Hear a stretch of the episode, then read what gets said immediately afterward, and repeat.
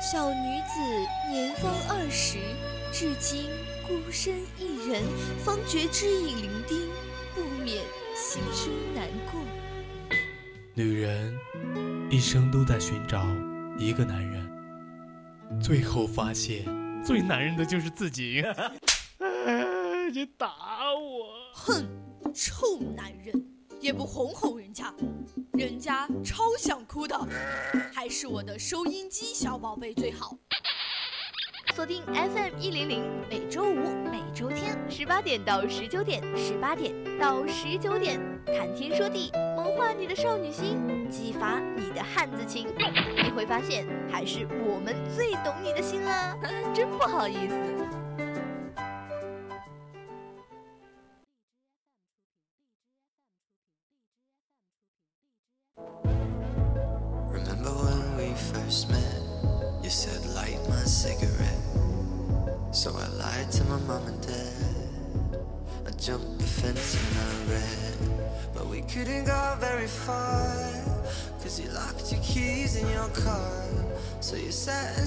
聊最有趣的八卦，谈最快乐的故事。听众朋友们，下午好，这里是谈天说地，欢迎大家来到每周星期五下午六点准时播出的谈天说地，我是主播雨婷。Hello，大家好，我是主播汤圆，很高兴又在今天和大家见面啦。哎，最近有什么好看的剧情吗？我跟你讲。最近抖音上你有没有就是老是刷到《甄嬛传》？就是，就是，呃，《甄嬛传》开播十周年呢。我知道，知道，他们还有那个专门出了一个那个，嗯，就是他们演员重现往期剧情的那个嘛。嗯，然后有好多《甄嬛传》的合集，就是因为我的舍友们就是因为刷了太多的这种小合集了，然后就开始疯狂的又重刷《甄嬛传》。就是从上周日开始，我们宿舍一起吃饭的时候，没课的时候，围着一个电脑搁那追剧，真的气氛特别融洽，就我们一窝人窝在那里一起看《甄嬛传》。你还别说，我也喜欢看。我当时把它看完之后，后面还是关注了一个那个，就是那个一个小小博主吧，他是就是专门发那种视频的，好像是那个怀秀帮的那个专门发《甄嬛传》的那个视频，特别好玩。哦，是吗？我没，我倒是没有关注过那个。但是，而且你知道最近他不是又是火起来了嘛？就是趁着他这个十周年的热度，《甄嬛传》又火起来了。然后呢，就有好多网友又开辟了一条新境，就是那个性转版的《甄嬛传》。看了，我还在想到，要是让我喜欢的那个男演员去演一把怎么样？那谁呀？谁呀？谁呀？当然是我们的罗云熙了，真的是。他适合什么角色？我觉得他的性格不是他的外貌形状什么的，比较适合安嫔。是吧？就是感觉就是那种，嗯，就是特别感，我感觉他那个长相温文尔雅、温婉吧，是对温婉比较适合的安嫔。那么，听众朋友们有没有喜欢性转版《甄嬛传》的呀？快来跟我们一起讨论吧！感兴趣的听众朋友可以在荔枝 APP 或者蜻蜓 APP 上搜索 VOC 广播电台，也可以来到我们的抖音直播间和我们互动。没错，那如果还有感兴趣的听众朋友们呢，可以加入我们的 QQ 听友四群二七五幺三幺二九八。或者呢，在微博上 @VOC 广播电台留下你的精彩评论，同时呢，也可以在微信公众号上搜索 FM 幺零零青春调频来关注我们的节目。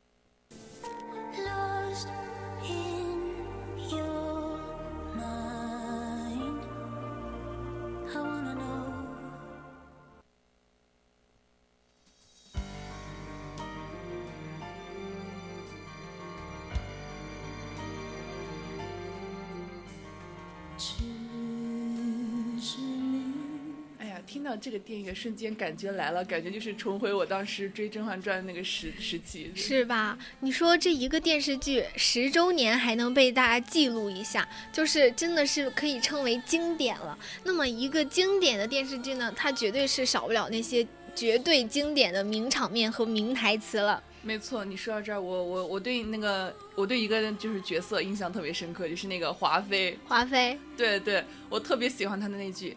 贱人就是 矫情。对对对，而且这个好像是这部剧刚开始的几集嘛，就是那些那一批秀女进来之后，那个夏冬春，是叫夏冬春，是叫，夏冬春。啊、然后太跋扈、太嚣张了，被华妃听到了之后就来找他茬，然后他就说什么今年的枫叶好像不够红呀，那就赐夏常在一丈红吧。对对对，一丈红。我当时说到这个，不是后来就是有关一个综艺，就是邓超去参加节目嘛，也有那个娘娘的照片，对吧？就是那个海报，然后当时他们就开玩笑说：“哎，这不是娘娘吗？让她赐我们超哥一丈红吧。”那个那个一丈红也是当时被玩梗玩了好长时间。那时候十年之前咱们才上小学的年纪，我记得我小学的时候，我妈也追这个剧，当时我就。就是当时咱俩还就是咱们还什么都不懂嘛，然后就看我妈追这种剧，就只是觉得他们穿这种古装好好玩啊，当时也没有多想。然后后来真的我刷《甄嬛传》刷了好多遍，就到什么地步？那时候自己还没有手机的时候，就是只要电电视上只要有哪个台在播这个节目，我就一定会看。我也看呀，我当时我真的是见证了那个主角嘛，甄嬛就刚开始那个清纯的时候，对吧？一一路就是到最后那种特别狠辣那种。那个一丈红真的是让我们华妃娘娘都出圈了。那个还有那个贱人就是矫情，然后说完这句话，那个小白眼一翻，对对对，那那感觉瞬间就来了，小白眼一翻。对，然后就让华妃嗯出圈了，对，最美华妃娘娘记住了。对，我觉得就是，其实华妃娘娘也不光是这种话语吧，她还有一句那是我印象深刻的就是，呃，就是啊，怎么说呢？那叫什么来着？叫什么来着？让我想一下。还有好多，就比如说她和甄嬛明争暗斗的时候，就呃有时候就有一个情节特别特别著名，就呃那个甄嬛跟她说什么能不能容下娘娘是娘娘的气度，能不能让容下让娘娘容下是嫔妾的本事那句话，真的那句话好解气呀、我感觉当时被怼的，真的那个华妃也是被怼的，可能是没话说了。她也是没有想到自己碰上了硬茬儿，而且那会儿是，呃，是浣碧，浣碧背叛了甄嬛去投靠华妃的时候，然后华妃知道她要去找那个当时已经被禁足的眉庄的时候，然后因为她不，她不能去探视沈眉庄。但是呢，他又偷偷的去探视，然后华妃就想来抓住他，就想让皇上惩罚他嘛。对，抓住他的把柄嘛，在对这里。但是但是但是甄嬛是发现了浣碧出卖自己了，然后就令使技能，就是令施大法，然后让过一劫。，对让让华妃偷鸡不成蚀把米，然后让让就是华妃本来是来捉他的，结果呢嬛嬛并没有犯错，还让华妃很难堪。对。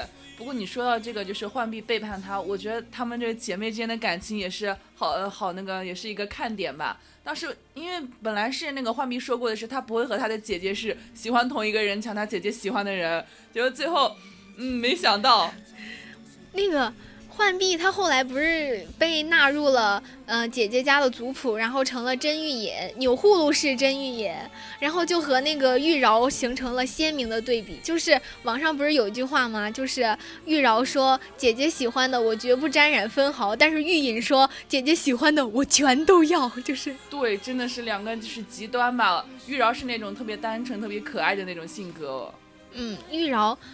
其实，在那个剧里面，玉娆是第二项纯元皇后的设定。你知道第一项纯元的是谁吗？咱们的甄嬛嬛嬛吗？不是，是甄嬛的妈妈，是甄嬛的母亲，是这部剧里面最像纯元的设定。但是因为就是辈分的原因，还有其他各种原因，大家也懂，然后皇上就不能对甄母产生什么什么，对吧？然后，但是呃，皇上对甄嬛、对浣碧还有玉娆都起了。色心了，我感觉就对甄嬛大家都很知道，还有那个婉婉泪亲，就是完全把她当替身的嘛。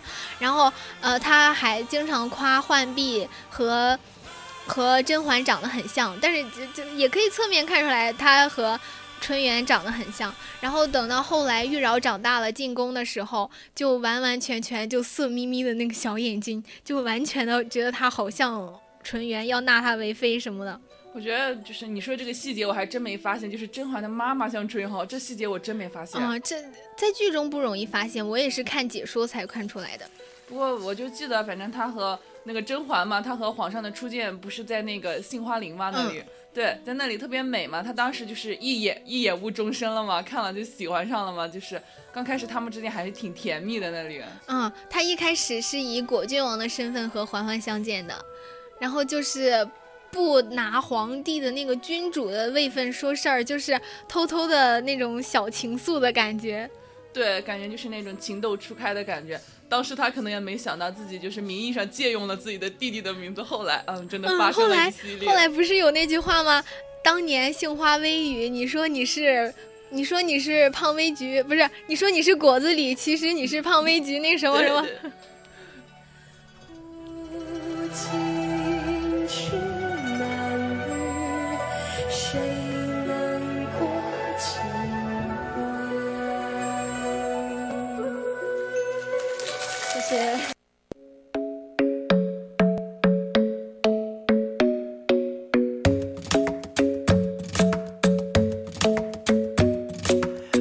Isn't the best place to find the lovers, so the bar is where I go. Mm. Me and my friends at the table doing shots, tripping fast, and then we talk slow.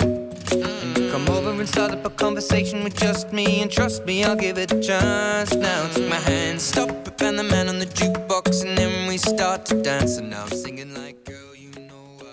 我觉得这部剧里面有一个非常让人羡慕的感情就是嬛嬛和美妆姐姐的之间的姐妹情。对我当时当时看的时候，我以为她们三个就是会是很好的姐妹嘛。还有那个安陵容，刚开始的时候，嗯，因为她们刚入宫的时候相处什么的都挺好，而且那个甄嬛还不是帮了那个安陵容嘛那里，嗯，然后后来真的没想到，就是安陵容会去投靠皇后，反目成仇。安陵容的性格就决定了她不是一个善类，就是那种特别。自卑，特别敏感、多疑，然后就觉得大家对他的好，他都无法自容的，然后又觉得自己对甄嬛好，甄嬛就必须用同样的好来反来回报他，就是他那种自卑和敏感的性格，就注定了他和嬛嬛走不到一起，注定了他在这个剧里面是一个反面角色。对，我觉得他也是太唯唯诺诺了，当时就是。好多事情都是皇后支持他做的嘛，他也做了好多就是害甄嬛的事，可是我感觉他的下场也不是很好。你想，那个那时候那个舒痕娇。就是嬛嬛被猫抓伤抹脖子的那个，对，当时当时他们关系还很好的，安陵容就已经用麝香来害甄嬛了。他们真的，安陵容真的居心叵测啊！当时他们还是不管背地背地里怎么想嘛，表面上还是很好的姐妹的，就已经来想害她肚子里的孩子了。对，我觉得这特别符合，就是安陵容后面不是说了一句话嘛，就是你安稳的人生终究是被我毁了。对。而且她投靠皇后，皇后对她也没有多好呀。皇后不也是让她服用那个袭击丸，让她不能生孩子。然后直到后来安陵容的爸爸出事儿之后，才为了给她和她爹谋条生路，才让她怀孕的。对，而且她那个孩子也保不住，因为。服用了那个药的原因，好像是。当时，当时皇后就说的，那孩子生不生下来又有什么用？能怀得上，能解燃眉之急才是最重要的。就是皇后也，就算是她怀上了，皇后就算她是自己阵营的人，也不希望她把那个孩子生下来。对，而且最后的时候，她不是嗓子也毁了嘛？就是她那个嗓子毁了，宝娟，宝娟，我的嗓子。对，宝娟，我的嗓子。那个梗被我们苏浙笑了好久。对我，反正我印象深刻的好，还有就是他就是那个后面快死死之前吧，就是他那个他说，嗯，就是在宫中待久了，吃那个苦杏仁都是甜的。你想想他这一生活的，就是可怜之人必有可恨之处，可恨之处也，可恨之人也必有可怜之处。深宫里面这些人都是。身不由己，然后就是人不害我，我不害人。但是呢，如果我不去害人，别人就要来害我的那种，都大家其实都有难言的苦衷吧。对，但是对我来说，我觉得就是人不犯我，我不犯人，人若犯我，十倍还之，好吗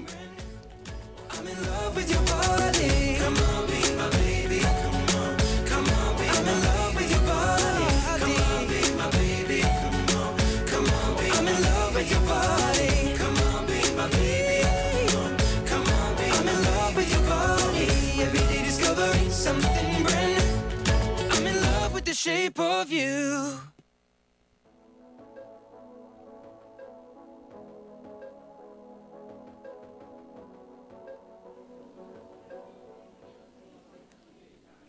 我 我记得里面有一个印象特别深的一场戏，就是滴血验亲那会儿对，好像是那个水里被就是做了手脚，嗯，不管就是就是那那场大戏啊，就是必须就算是小视频也必须把那个看完的到了那种程度。那会儿，嗯、就经常看到弹幕说说温实初冒号，我是绿了你，但不是这个。对。嗯就是皇上万万没想到，当时验亲没有验出那个不是温实初的孩子，嗯，嗯。但是对，嬛嬛也是为了保自己，然后找了个借口说不能损伤皇上龙体，就去给孩子和被怀疑的那个温实初验血，然后呢就躲过了一劫，没有发现自己被绿了，深信不疑那是自己的孩子。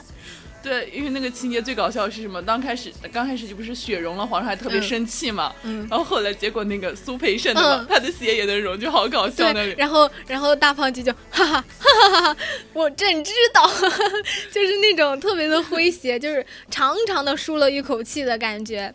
就是松了一口气的呢。对，不得不说他们的演技都很好，就那会儿真的特别的紧张，然后皇上的一个笑就真的特别的舒然的感觉。我觉得当时就是最最还有一个就是那当时你没看到那个做手脚那个皇后她那个脸色真的、嗯，脸色一变，不行，坏事儿了，被发现了。对坏事儿了，这会儿已经来不及了，怎么办？嗯，还有就是那个弹幕说，呃，六阿哥冒号，干嘛老扎我呀？去扎我妹呀？就是扎我妹可还对，行后来后来皇上怀疑他不是自己的孩子的时候，不又进呃又一次的去滴血验亲，然后那个夏邑那个血滴子夏邑也是去扎了六阿哥的脚，然后六阿哥说我好委屈啊，你们为什么不去扎我妹呀？呃，你说那个血血血滴子，我想起来了，反正那皇上给他名儿起的也挺怪的，他们好像就是在外在外人面前不叫血滴子，就是叫拈杆处，是吧？真嗯的。嗯，就是皇上的密座细作，专门为皇上办事的，不走漏风声的那种。呃说到这儿，这个这个人好像最后是凉凉了吧？嗯，他被小允子给弄凉凉了。小允子是有点功夫在身上的。小允子做了多少事儿？一开始那个叫什么于莺儿去妙音娘子、妙蛙娘子、妙音妙音娘子要害甄嬛的时候，然后不是找了一个宫女和一个奴才去。呃去私送药嘛，就在那一个墙角那儿，然后被锦溪他们发现了之后，然后小允子就翻墙把那个太监给拿下，然后后来小允子又扮鬼去吓那个丽嫔，对对对，然后后来就为甄嬛做了好多好多，嗯，一般人做不到的事儿，还有什么呃，到后来几个奴才把那个夏邑给解决掉了，还有好多好多就是小允子有功夫的事儿。所以说这真的是这个剧中的最强 bug 吧？这才是超强辅助吧？对呀，而且不不光是小允子对嬛嬛很忠心，就是那些我觉得那些呃嬛嬛身边的那些奴婢都好忠心，就不说浣碧，浣碧是她同父异母的妹妹嘛，忠心也是应该的，而且嬛嬛对浣碧也很好很好，真的尽到了一个同父异母姐姐的责任了。对你说这个中心的话，我印象深刻的还是锦溪。我觉得锦溪从头到尾都就是特别重视甄嬛，对她特别好的那种。锦溪辅助了嬛嬛很多，给她出了很多主意，然后也是及时的提醒啊那种。我觉得嬛嬛的成功有百分之三十都是锦溪帮助的。你不得不说，其实除了锦溪，还有皇后这个反面助攻，好吗？反面助攻如何说来？就是我感觉皇后每一次想要害甄嬛的时候，结果最后都是她自己被那个倒的，就是怎么说，就是但是她成功了一次，就是嬛嬛封妃的时候，她设计去让嬛嬛穿上了纯元皇后的衣服。那那点儿我倒是没注意，那点儿那么大的事儿你不注意，这可是全剧的转折点。我就看她跳那个什么那个舞惊惊鸿鸿舞舞了，那那惊鸿舞那是华妃和呃曹贵人设计的。我我当时觉得她跳那个舞特别好看，不是还有果子狸在那儿吹箫吗？嗯嗯，对。然后接着说刚刚的那个，就是皇后设计了让甄嬛去穿上了纯元皇后的衣服，然后那真的是个全剧的转折点。从那之后，嬛嬛就失宠了嘛，就被禁足了嘛。然后也就是因为她被禁足了，然后刘珠才牺牲了。刘珠也是一个中仆，就是和刘珠和浣碧对吧？我记得他当时身边是有两个丫头的。你个假粉丝，你怎么反应这么慢？你是不是没有认真看？啊，我看了好久了，你看多久了？这都然后就是那个转折点，然后嬛嬛不是被禁足了嘛，刘珠也牺牲了，然后就发现了嬛嬛有怀孕，怀有身孕。怀有身孕之后还是在被禁足，可见皇上对纯元皇后真的还是很爱的，不容不可以让任何人侵犯她。然后完了之后就，嗯、嬛嬛怀孕一直到生产，快生产的就肚子很大的时候，甄伯父就被人陷害，说怎么怎么样，就陷害他，要让他入狱，被关到了哪儿啊？被关到了一个极其苦哦宁古塔。被关到了宁古塔，然后嬛嬛就动了胎气，就那会儿发生了婉婉泪亲的事儿啊，婉婉泪亲？你又不知道？不知道，真不知道。你绝对是个假粉丝，这么大的事儿你不知道？就是嬛嬛一开始其实很爱皇上的，然后就是因为那个婉婉类亲的事儿，所以才让嬛嬛觉得自己就是一个替身啊，我对你的爱就是终究是错付了那种感觉，然后就不太喜欢他了，然后就生下孩子第三天也没有多逗留就出宫了，去出到了那个什么寺什么寺庙。那个寺庙名儿，然后就直就直接，真的是全剧的转折点。从那儿之后，嬛嬛就出宫了，去找上了果子狸，完了完了，我要回去恶补了。这个转折点我都没注意到，真完了。是不是？你绝对是个假粉丝。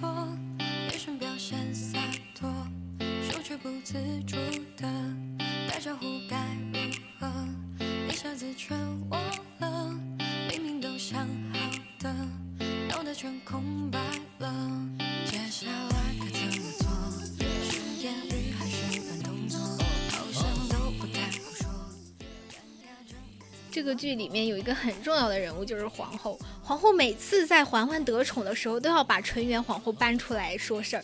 就比如说嬛嬛嬛嬛回来生了龙凤胎的时候，表面上是拿着姐姐的东西来祝贺她、送给她、庆祝她生了龙凤胎，其实呢是在告诉皇上，皇上姐姐才是你的真爱，你不要为就不要为她太高兴了。还有姐姐呢，时刻提醒着甄嬛，你在皇上心中的地位永远超不过姐姐。对，就是只是个替身，只是个影子，就是皇上最爱的还是纯元皇后嘛。对，就那会儿他给那个龙凤胎送了一对儿什么礼物，我也忘了。然后他还特意想提到说，我在整理姐姐遗物的时候发现了这对好东西，然后给给嬛嬛来祝喜，就特意提醒她这是姐姐的东西，特特意告诉皇上还有姐姐呢，然后说臣妾不能久留，还要回去继续整理姐姐的遗物，怎么怎么样，就是然后皇上就说他的东西自然是极好的。对我，不过我我觉得就是皇后还是经常提到她的姐姐，但是她其实是不喜欢她的姐姐的。嗯，但是她就是要用皇皇后纯元皇后来扳倒甄嬛呀。对，因为她在剧情还是说过这样一句话嘛，就是说姐姐呀，姐姐，你真是本宫的好姐姐。就因为她那个皇纯元皇后帮助了皇后去扳倒甄嬛，皇后才说的这句话。哎，那那我觉得人都已经没了，还要被这样利用。而且纯元皇后本来就是这个宜修给害死的呀。哦，宜修，我我印象最深刻是她一次每次就是一说自己蔡少芬嘛，我是乌拉那拉是宜搜，宜搜，对，说不了普通话。对，宜搜，纯元和宜修，乌拉那拉氏纯元，乌拉那拉氏宜修。到了最后，嗯，皇上知道了皇后所做的那些恶事的时候，不是要废后嘛？然后太后就拿出了她的遗诏，说不能废后，怎么怎么样，然后还说。嗯、你口口声声称她是乌拉那拉氏，可你又何尝不是乌拉那拉氏？纯元又不何尝不是乌拉那拉氏？你身上也是流着一半乌拉那拉氏的血。对你说到这儿，我想起来，就是当时太后下的指示这样，她说是乌拉那拉氏不能出现废后，嗯，不得废后。对，哪怕是死她也要是皇后，皇后的名分不能废。他们就是太后想要给自己的家族永远保保留皇后的宝座，不能落入外人手中。对他们一个家族好像都是皇后、太后那样的。好像就他们两代吧。到了下一届的皇后，不是那个叫富察容音，富察容音就是《如懿传》里面的那个一开始的那个福晋呀，富察容音。《如懿传》是续集吗？《如懿传》是和它不同的两部剧，但是《如懿传》的主角那个皇帝就是我们《甄嬛传》里面继承皇位的那个弘历，四阿哥弘历。嗯，我记得《如懿传》里好像也有甄嬛的原型，是吧？对，《如懿传》一开始是有不，整个都有甄嬛的戏份，但是就是一直嗯，在《如懿传》里面是以熹妃、熹贵妃，然后太后的身份出现的，就是因为她是《如懿传》到了下一代、下一个皇帝的故事了。哎，那真的是还是《甄嬛传》吧，《如懿传》我直接没看过。这两部剧都非常的经典，我觉得《甄嬛传》它是在那个剧本儿。道具、服装还有化妆之类的，真的各面各方面面面俱到，真的被称为经典的东西，一定是有它的原因的，各方面都非常非常的细致。对我当时看孙俪的一个采访视频嘛，她说他们当时戴的那个头饰，对吧，特别特别重，就是当时为了为了好看，那些就是头上掉的那些石头都是真的，都是石头。嗯，就从那些妆容啊、服饰啊，还有那个花盆底的鞋子，都是一个个的去练的，慢慢慢慢练出来。我记得有一个特别好玩的穿帮镜头，是丽嫔穿着那个花盆底的鞋子，然后当时她旁边的华妃和甄嬛对话的时候，她就在那儿偷懒，就是花盆底的鞋子那个跟儿不是在最中间嘛，对对对。然后她就倾斜了，就是就是穿成了一个高跟鞋的样子，那样就会轻松很多。然后她就在剧中穿帮了，当时我发现了之后，我们宿舍都笑死了。当时那个视频我是没看到，不过听你这么讲，要是那样穿的话，那不是把花瓣底鞋穿成了高跟鞋的对呀、感觉？而且既视感而且他们的衣服不是就相当于前后是两片旗袍，侧面是露出来的，然后在侧面那个那裙子开叉的地方，就正好看到那个花盆底的鞋子是那样在那里偷懒的样子。对那个场面还是绝对是名场面了，我要回去刷一遍。穿帮镜头。然后说回来，他那个剧本，剧本它是根据历史史实改编的嘛。其实，嗯，作为嬛嬛这一个人的身份来说，改编还是挺大的。历史上，历史上的熹妃就是熹妃，熹贵妃就是一个人，不是甄嬛。然后回来之后又改成熹妃的，她就是整个的一个人，就是第二个呃乾隆皇帝的生母熹贵妃。就是不是这个里面的甄嬛的样子是吧？她就是这个甄嬛历史上的原型就是熹妃，没有出宫不出宫那一说。哦，那看来这个还是添加版。对，然后她就是那个弘历的生母，不是。呃，领养的孩子不是那个，在在《甄嬛传》中当中，弘历不是被一个，呃，一个奴婢丑陋无比的奴婢生下来的，然后四阿哥一直养在宫外，就是因为皇上不想回忆这段不太好的历史，然后就一直养在宫外嘛。但是其实历史上的熹贵妃就是熹贵妃，不是甄嬛，也是那个四阿哥就是熹贵妃的孩子，也不是其他人生的。就是熹贵妃是那个四阿哥的生母嘛，嗯不是像《甄嬛传》说的是那个奴婢对，的孩子。它就是这个电视剧，它毕竟是作为一部影视作品嘛，然后对历史进行改编，这也是可以理解的。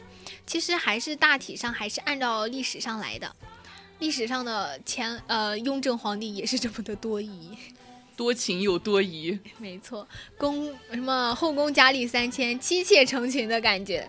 他当时我刚开头我真的以为他最爱的不是华妃吗？哦，对，历史上的华妃是特别的温柔温婉的一个人，跟《甄嬛传》里面华妃的人设不一样。但是就是华妃到后面的镜头，感觉她也挺温柔的，就是她多跋扈啊，哪儿温柔了，害了那么多人。就是有呀，有那么个画面，就是说就是皇上你害了你害了施兰的一生，怎么怎么样那里，我感觉她就是挺挺柔弱的。那儿，嗯，只能说《甄嬛传》里面的华妃真的很爱皇上，就是不管自己多么嚣张跋扈，对别人多么好，害了多少人，但是她真的很爱皇上。这个这部剧里面最爱皇上的就是华妃，还有出宫之前的甄嬛，还有皇后，其实也很爱皇上的。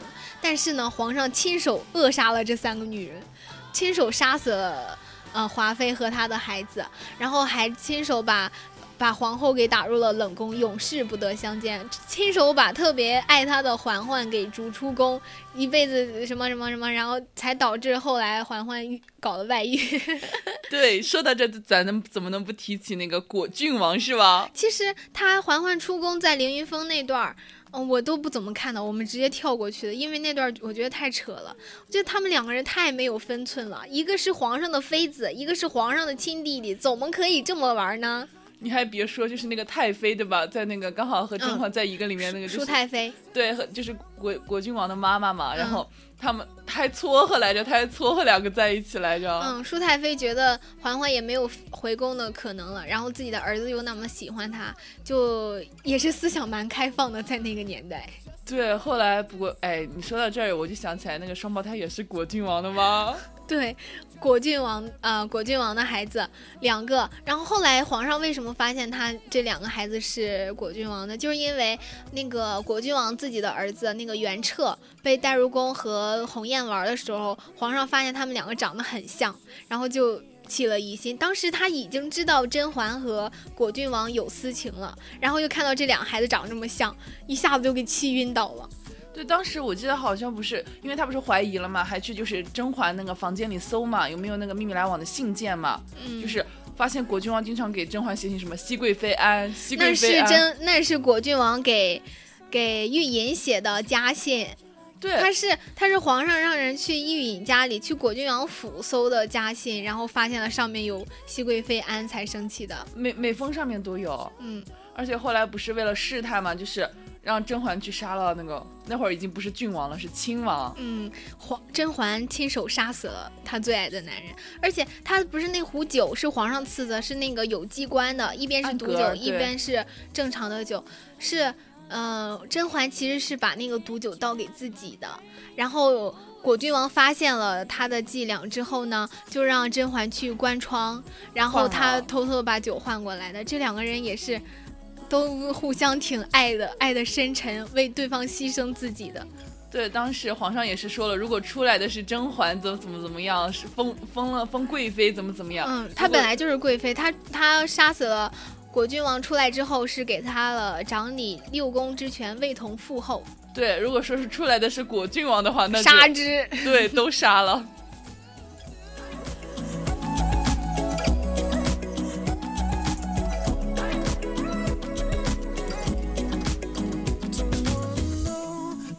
Dress you're wearing tonight. If he's giving it to you just right, the way I did before.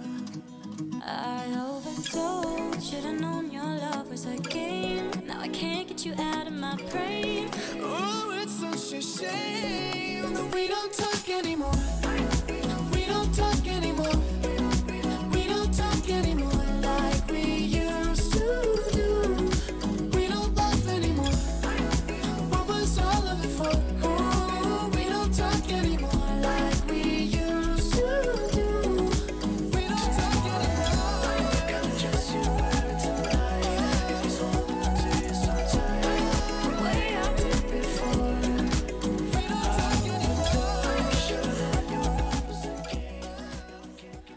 环环这样步步为营，绝对少少不了他们战队的那几个特别牛逼的人，就是端妃、静妃，还有还有锦汐那些小辅助们。就端妃，知道为什么端妃叫端妃吗？不知道，我不知道是不是真的啊，但是网友们就是这么说的，说因为呃当年还皇上还不是皇上的时候，华妃不是怀孕了嘛，然后端妃就端了一碗安安胎药过去，但其实是打胎药，就把端妃的孩子给打掉了。然后其实那是呃端妃那是受了皇上和太后的指使嘛，然后就因为端了一碗滑胎药过去，所以封了她为端妃。端妃就是端了一碗滑胎药就封为端妃了。网友们是这么猜测的，是不是这样？我可不知道啊，不传不信谣不传谣。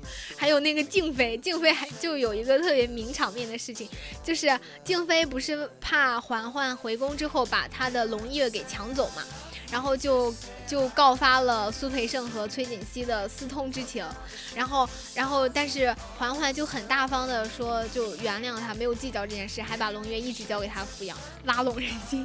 然后呢，嗯、就端妃呃不是静妃，静妃跟嬛嬛。表明自己心意的时候说，你你你就是说自己在宫里多么的寂寞，没有人陪，然后说我在我们宫里每一块砖我都数过，我的宫里有多少多少多少块砖，所以他就有了一个名字叫做砖。妃，他的宫里有三百二十六块砖石，他都摸了无数遍了，好吗？所以静妃、端妃这名字就是这么来的，虽然好草率，但是好搞笑啊！那你说搞笑，那齐妃不搞笑吗？齐妃，说到齐妃，皇上三阿哥又长高了。皇上三阿哥又还有那个粉色娇嫩，你如今几岁？皇上之前臣妾老了，就是那样。然后这个齐妃真的是齐二哈，太对憨了。他齐贵人不是齐贵人，呃，齐妃和那个富察贵人就一个不高兴和一个没头脑。不高兴就是说的富察贵人，因为富察贵人一直很不高兴，就这个嘴，然后尤其是他滑胎之后一直不高兴。然后没头脑就是说的起二哈，真的。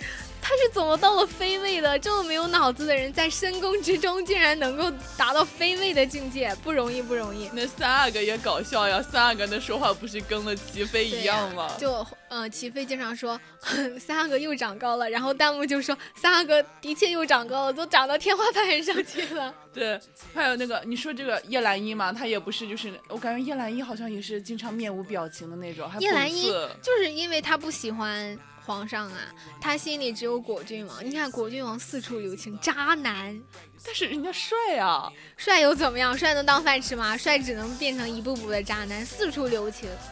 我感觉喜欢果郡王的人还是挺多的。叶澜依也是我们嬛嬛战队的一个强辅助。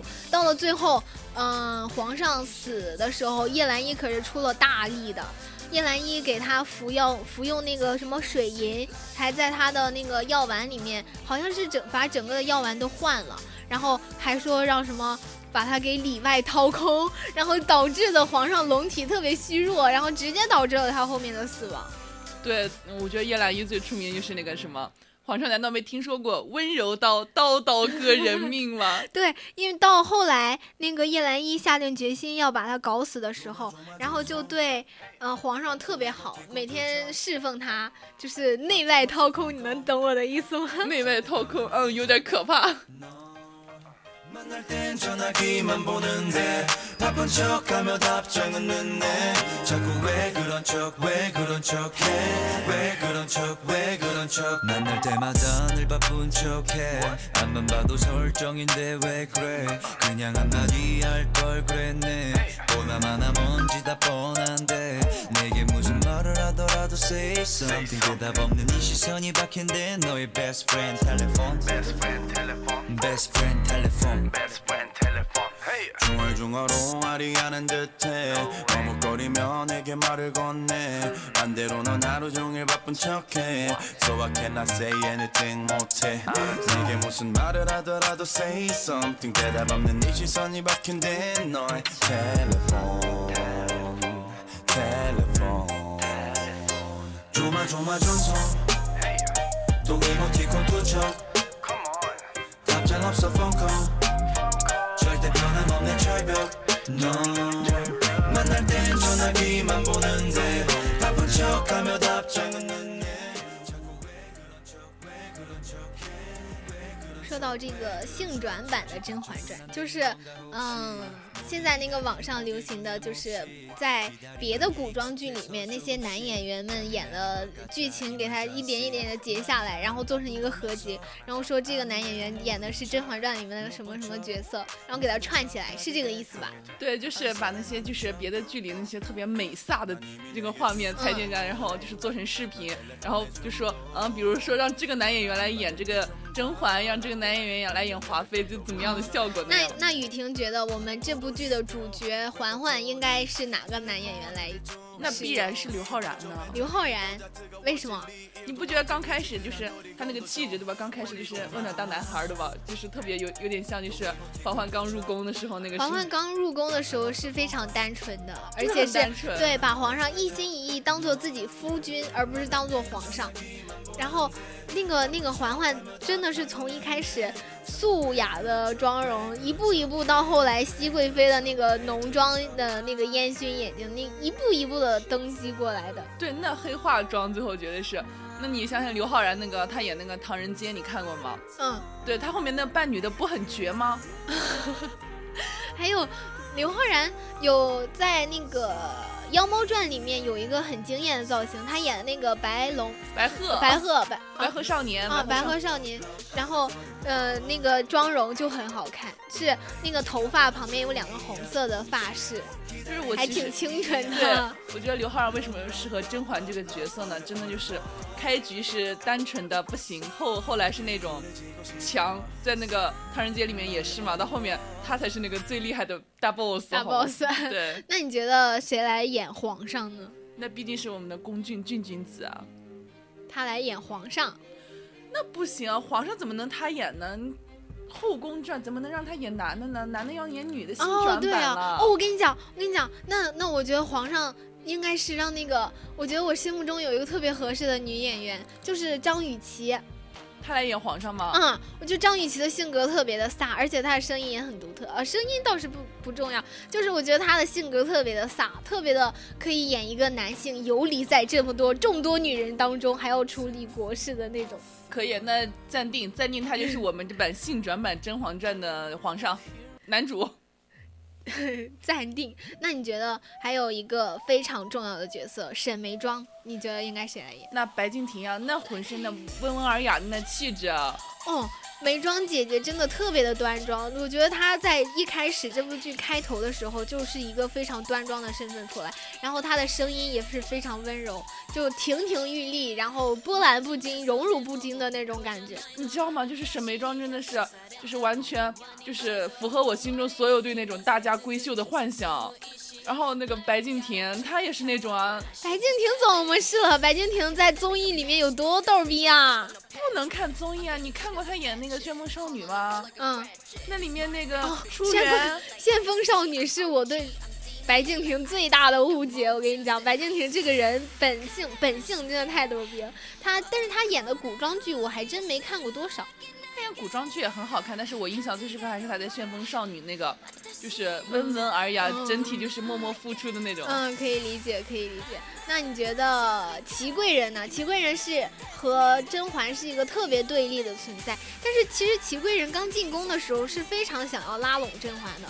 就一一心想要投靠甄嬛，但是后来不知道为什么他就去投靠了皇后，去了皇后阵营，还一步步的来来刺激甄嬛，要给她是敌对，就是那个滴血认亲的大剧，就是祺贵人给搞出来的。那说到这儿，祺贵人你肯定就是拉拢不成，就是。反面了嘛，就成和他的对手了嘛。那肯定是乔振宇，你你要知道，乔振宇真的是，嗯，古装演员、古装男演员的天花板，好吗？他曾经还被封为那个就是古风四美呢。那乔振宇，我对他印象最深的是那个《古剑奇谭》里面的那个对，我就想说那个他那个角色，你不觉得和齐贵人很像吗？古《古剑奇谭》里面那个。嗯，乔振宇演的那个角色一开始是好人，到最后才反转成一个坏人的是吧？对，但是他变成坏人之后，对吧？那个性格很很很辣程度。对，那个演技也真的绝了，就我觉得跟齐贵人还蛮符合的。到后来也是非常非常的招人恨。对，你说到这怎怎么能不说是咱们的那个华妃嘛？就是美强惨，美强惨，知道吧？美强惨。就是长得又好看，对吧？嗯，又又很厉害，又很强，人家能做到贵妃的那个位置，结果下场又很惨。对，罗云熙不就是这个代表吗？哦，我知道他演的那个，那个叫什么？那个香蜜。对对对，香蜜沉沉烬如霜里面那个那个那个他在润玉啊润玉。那个一开始出来就是那种非常温文尔雅、非常知心大哥哥的那种，而且对女主又特别好，一心想要追，一心想要保护她。然后后来他就有一个非常惨的家世，一步一步的黑化了。到了最后，最后他的下场也很惨，就是和自己心爱的女人永远的就是 say goodbye 了那种。对，还有不但是这个，他在那个里面就是白发里面演那个容琪，对吧？白发没有看过，啊，我跟你讲嘛，就是那个他演容齐也是美强惨，他是一个皇帝，他是一个国家的皇帝，嗯，最后就是也是为了他爱的人，就是把自己浑身的血液都抽干了。还要就是把自己的尸体都要就是用来威胁自己的母亲，救命！你这说的完完全全激发了我的好奇心。真的真的就是他就是美强惨的代表，你你开局看他有多厉害，对吧？好了，我们宿舍刚刚把《甄嬛传》追完，现在又有新的素材了，回去就追这部剧。白发绝对好看。哦好记下了。那么还有很多角色，你觉得就我刚刚说那个叶澜依，叶澜依是一个很个性的存在，就是她不是拽飞嘛，就走路的姿势又快又拽，然后说话也很拽。就一开始她被刚纳入宫的时候，然后那个苏培盛来给他宣旨的时候说：“小主您可有福气了。”然后他直接来了句：“这福气给你要不要啊？” 对，这可以很。拽。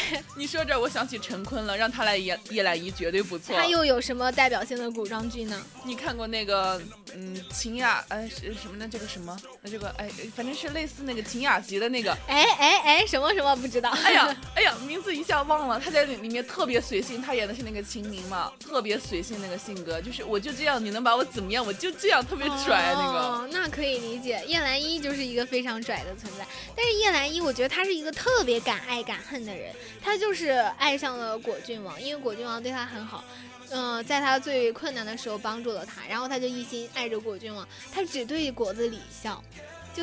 嗯，果郡王在宫中，他俩遇见了一次，就他对他笑的特别好看，还然后果子狸那会儿说他穿青色的衣服好看，然后他在宫中就只穿青色的衣服。我也发现了，你想想，你想想，如果让这些男演员对吧，去演《甄嬛传》对吧，就是性转了嘛？你想想他们的颜值，然后那么多男的围着张雨绮一个女的，对你想想那个画面，然后那些一那那么多惊艳的男演员在那里，呃，争皇恩，然后争勾心斗角的争夺一个女生的宠爱，哇塞！对，你就是唐元。如果说让你最喜欢的男演员对吧，去演《甄嬛传》里面的角色，你会想到谁？嗯，最喜欢的男演员去演这个角色的话，我还真想不到，因为我最喜欢的男演员是在另一个国家，不太适合我们国家的古装剧。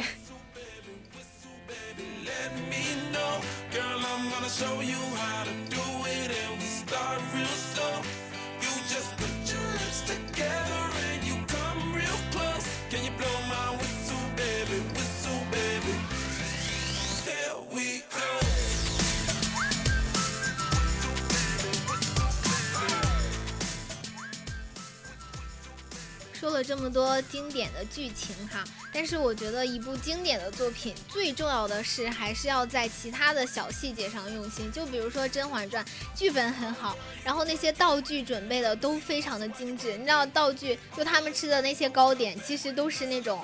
那种模具就是不能吃的，是假的，然后每次都摆上去的那种，但是它做的很精致，不得不说，真的做的很精致。除了糕点，他们那个妆造，我也是嗯超爱，好妆造吗？，还有就妆容，还有他们的服饰，还有就就拿这个那拿那个护甲来说，真的不同的辈分该戴什么样的护甲，戴到哪根手指上，就还有是什么颜色的、什么长度的，都特别的精细。还有就是那个甄嬛他们的服饰嘛，不同的时期、不同的场景，那个服饰的变化也是很吸引人。日常的，还有参加特呃重大的宴会的时候，还有册封典礼的时候，都有不同的等级制度的。对，还有那个头饰，不得不说那个头饰，当时孙俪采访还说，就是我当时戴那个头饰，因为换的特别勤、嗯特别重，我把那个头饰，我让那个嗯、呃就是造型师给我头头饰那个中间都挖空了，因为我真戴不起了。还有，我也看那个采访说，他们每个人学那个学穿花盆底鞋都学的巨困难，就比穿高跟鞋要难多了那种。